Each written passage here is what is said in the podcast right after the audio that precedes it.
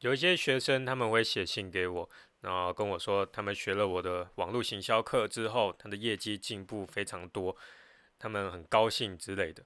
那通常我都会在经过他们的同意之后，把这些信件然后给我的会员看。那那这些名字是有拿掉的啦。结果其中一个人就看了这些信之后，他就写信过来跟我说：“你的学生写的信呢，有很多不合理的地方。”好，那接着这个人他就举出他觉得不合理的点啊，最后他的结论就是：所以你说那封学生的感谢的信是假的，是你编的。那这封信我看完之后，让我笑得在地上打滚，真的是编得太烂了。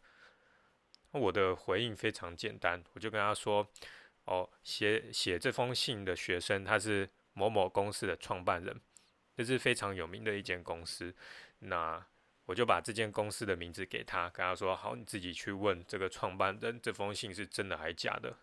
就我其他我就没有再多说什么了，懒得理他。”后来这个人他就完全没声没息，也没有任何回应了。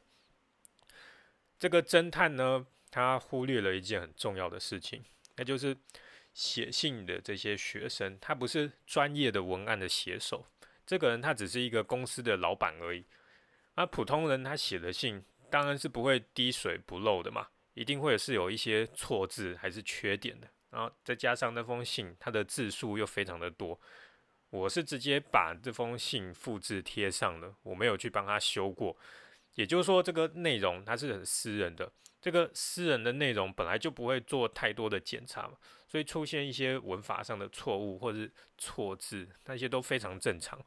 像是我写 email 的信，然后寄给会员，我一定是花非常多时间，然后不断的去修改每一个字，去重读、修改，要不断的重读再修改。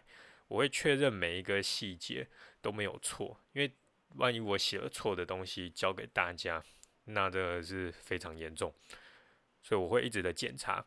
可是如果是给朋友的讯息的话，这些私人人的讯息，我顶多看一遍看看有没有错字而已。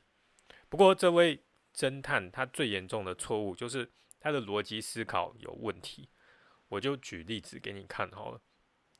因为像我其中一个学生的事业，他的工作，他的公司本来就已经有到一定的水准了，年营业额也有上千万。他到后来才来学我在教的网络行销，他学了之后，他的业绩又变得更好。所以他的开头就是他的信开头跟我讲是先描述他创业初期有多辛苦，然后再讲哦，他后来好不容易把生意做起来了，营业额也做到了几千万。那接下来后半段他就说。他在公司做起来之后，他上了我的网络行销课，那他的公司业绩又更上了一层楼，所以他非常的感谢有这一堂课。哦，这封信的大纲是这样。好，那结果那位侦探看完了这个信之后，就说：我，从时间点上来判断，他上你的课是半年前，可是从信里面判断，他的事业是一两年前，更久之前就做起来啦。那他的事业本来就做得好了，那跟你的课有什么关系呢？时间点根本就对不上，所以这封信是假的。好，那你有没有听出来问题在哪里？学生他的感谢信，他前面是讲自己的经历，他感谢的地方是网络行销课让他的公司业绩更上一层楼。他并不是感谢说，哦，我的课让他的公司从业绩很烂，然后谷底翻身，变成业绩做得非常的好，并不是啊，是让他公司业绩更上一层楼。那一般人只要仔细看这封信，就可以了解，呃，这个感谢信它里面表达的重点是什么。但是这个侦探哦，他做了非常详细的推理，他还把所有的时间轴列得清清楚楚，然后最后跟我说：“好，那我就判断这封信是假的。”而且还讲的振振有词，他写了非常多字详细的推理。那我看完之后就 差点没有昏倒，好吗？因为因为这封信我很清楚就是真的啊，是我确实收到，那个人就这样写的啊。那他还可以写这个侦探还可以做出这么多的推理来说这封信是假的。这种情况其实很常见了，网络上有一堆侦探，他只要看到一点点的蛛丝马迹。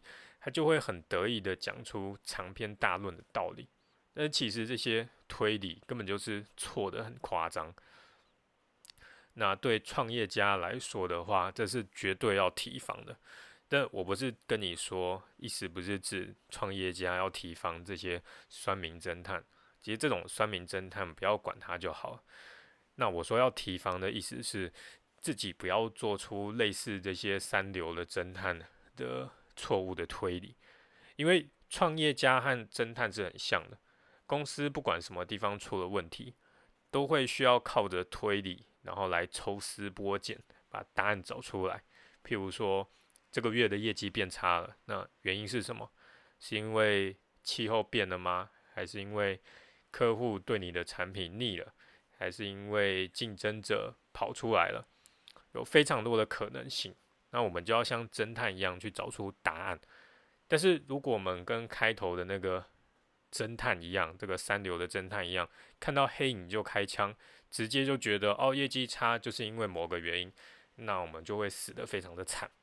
假设说业绩差，那你就直接判断说哦，原因是因为有竞争者出来了，那你就满脑子就只想着好，我要打败对手，我要推出更低的折扣。那结果万一你业绩掉的原因是因为产品不够好，那但是你只是专心在想要打败竞争对手，这样的话有办法解决问题吗？呃一定不行的嘛，业绩只会越掉越惨啊！因为真正的问题没有解决。要怎么避免去变成这种三脚猫侦探？有一件非常基本的事情要做到，那就是不要预设立场啊！预设立场，我举一个简单的例子，譬如说，有个人跟你讲，你的某个朋友在背后说你的坏话，那接下来你看到那个朋友的时候，心里会有什么想法？当然是不管这个人做什么，以后你都会觉得哦，这个人他在算计你，心里非常有心机。那就算是你跌倒了，他扶你起来，你也会觉得哦，这个朋友他是别有目的的。但是反过来，假设有人跟你说哦，有那个朋友他非常的尊敬你，喜欢你，那结果会怎么样？那结果就是，就算那个朋友他打了你一巴掌，你都会觉得哦，他是为了你好，你脸上有蚊子。嗯，这个是比较夸张的讲法啦，但是能让你稍微理解一下预设立场的问题。那我直接把这个来套用在创业上面，就会更清楚了。就是用刚刚业绩变差的例子来讲好了。假设你是卖吃的，然后这个月的月初，假设有个竞争对手他搬家搬到你的旁边，结果你这个月的业绩掉了一半，你心里会怎么想？